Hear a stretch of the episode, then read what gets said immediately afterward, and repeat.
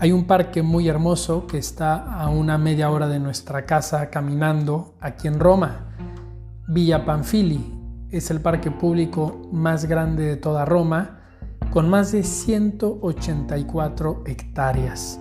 Realmente un lugar muy hermoso para disfrutar de un día, de estar ahí contemplando la naturaleza, platicando con los amigos, haciendo algo de deporte. Mucha gente va ahí a correr o simplemente a estar. Recuerdo en una ocasión, yendo hacia este parque con otros hermanos legionarios, íbamos por una calle que es bastante angosta. Son apenas dos carriles por donde circulan los automóviles, tanto de ida como de regreso, y el paso para los peatones es realmente muy pequeño. Por lo tanto, los automóviles cuando pasan realmente pasan muy cerca de donde tú estás caminando y hace que debas tener mucho cuidado. Esa ocasión me sorprendió mucho lo siguiente. Vi delante de mí a un padre de familia que tendría quizás alrededor de 35 años, 40 quizás, cargando a su pequeña hija de unos dos años que iba completamente dormida.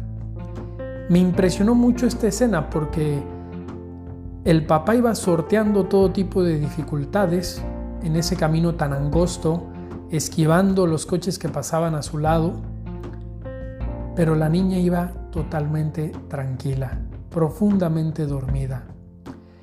En algún momento la niña se despertó y para mi sorpresa ella no se inmutó.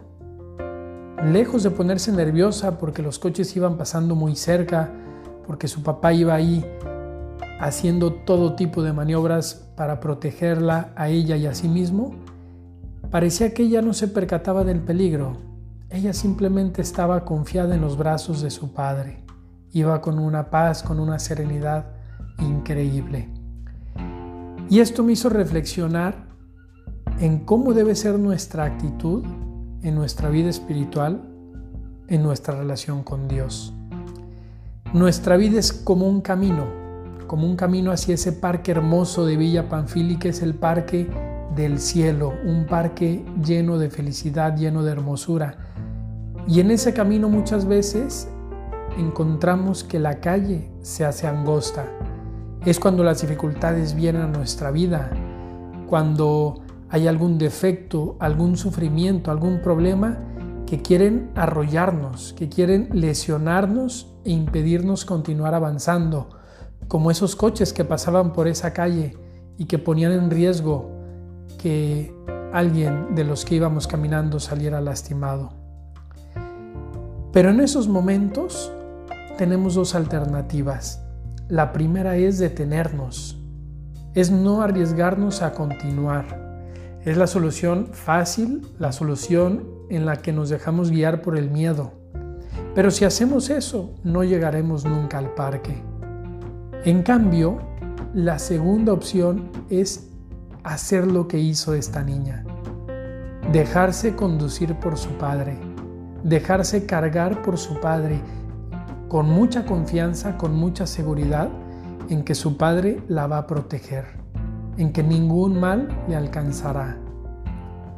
¿Cuál es la actitud con la que vivimos este camino hacia el cielo, este camino tan hermoso de la vida? ¿Nos dejamos tumbar por el miedo o nos dejamos llevar por nuestro Padre Dios?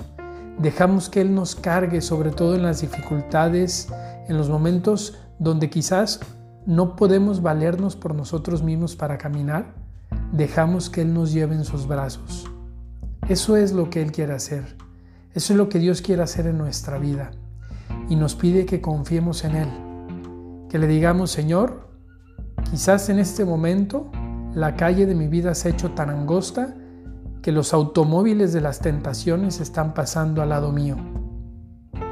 No sé cómo, no sé qué hacer, pero me abandono en tus manos dejo que tú me cargues con la confianza de que me llevarás a puerto seguro.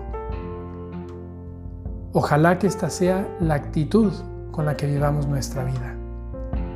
Soy el amado Rodrigo y les mando un saludo desde Roma. Que Dios les bendiga.